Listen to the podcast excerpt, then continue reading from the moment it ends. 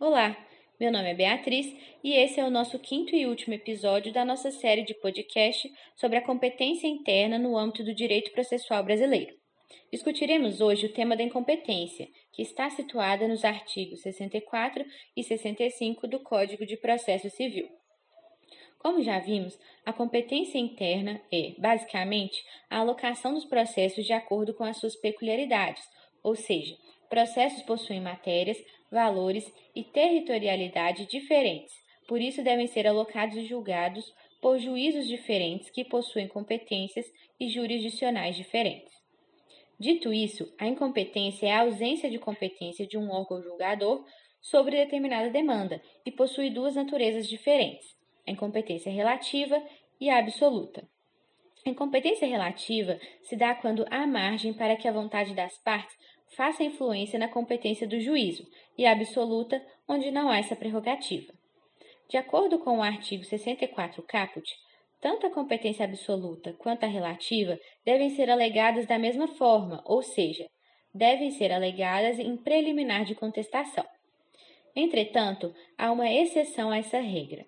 Segundo o artigo 63, parágrafo 3, Caso o contrato contenha cláusula de eleição de foro abusiva, ela pode ser reputada ineficaz de ofício pelo juiz, que determinará a remessa dos autos ao juízo do foro de domicílio do réu. É importante frisarmos que a aplicação deste dispositivo deve ser amparada pela jurisprudência do STF, ou seja, deve-se observar uma desproporcionalidade na força das partes em que a parte mais fraca aderiu ao contrato, inclusive na sua cláusula abusiva. Isso pois, caso fique evidenciada uma certa proporcionalidade entre as forças das partes, é possível aferir que as partes, ao concordarem com a cláusula de eleição de foro, pode corresponder a interesse do próprio aderente. A partir disso, o próprio artigo 63, parágrafo 3 do Código, positiva que só é possível fazer a declinação da competência relativa do juízo de ofício sem ouvir o réu, caso seja reconhecida a abusividade do foro de eleição no despacho da petição inicial, ou seja, antes da citação. Uma vez que o réu já faça parte do processo, não é mais possível fazê-lo sem ouvir o demandado.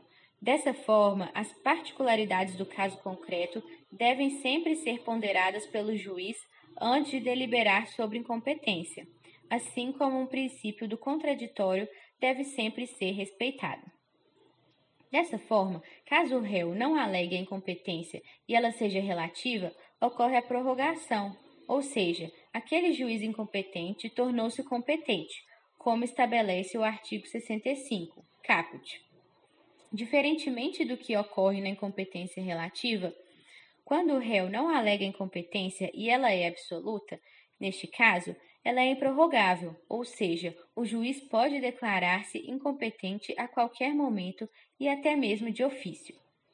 Da mesma forma, o réu poderá também alegar a incompetência absoluta no juízo a qualquer fase do processo, inclusive nos graus superiores de jurisdição, assim como fica positivado no artigo 64, parágrafo 1.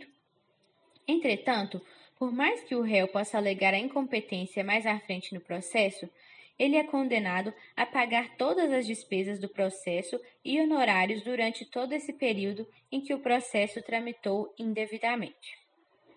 Portanto, quando reconhecida a incompetência, o juiz remeterá os autos ao juiz competente.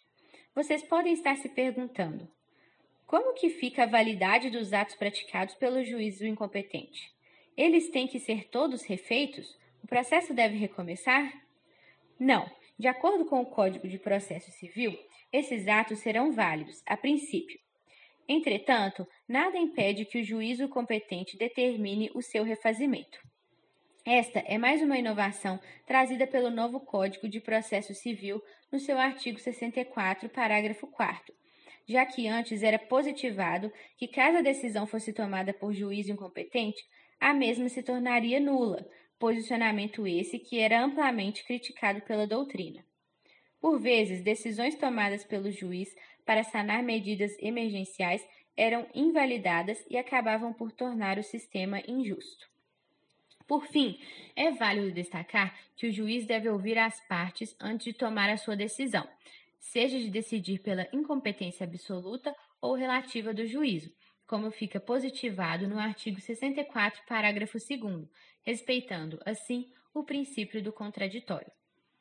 Bom, fechamos o quinto e último episódio da série de podcasts sobre a competência interna na ótica do direito processual civil brasileiro, onde tratamos sobre o tema da incompetência. Espero que tenham gostado. Até breve!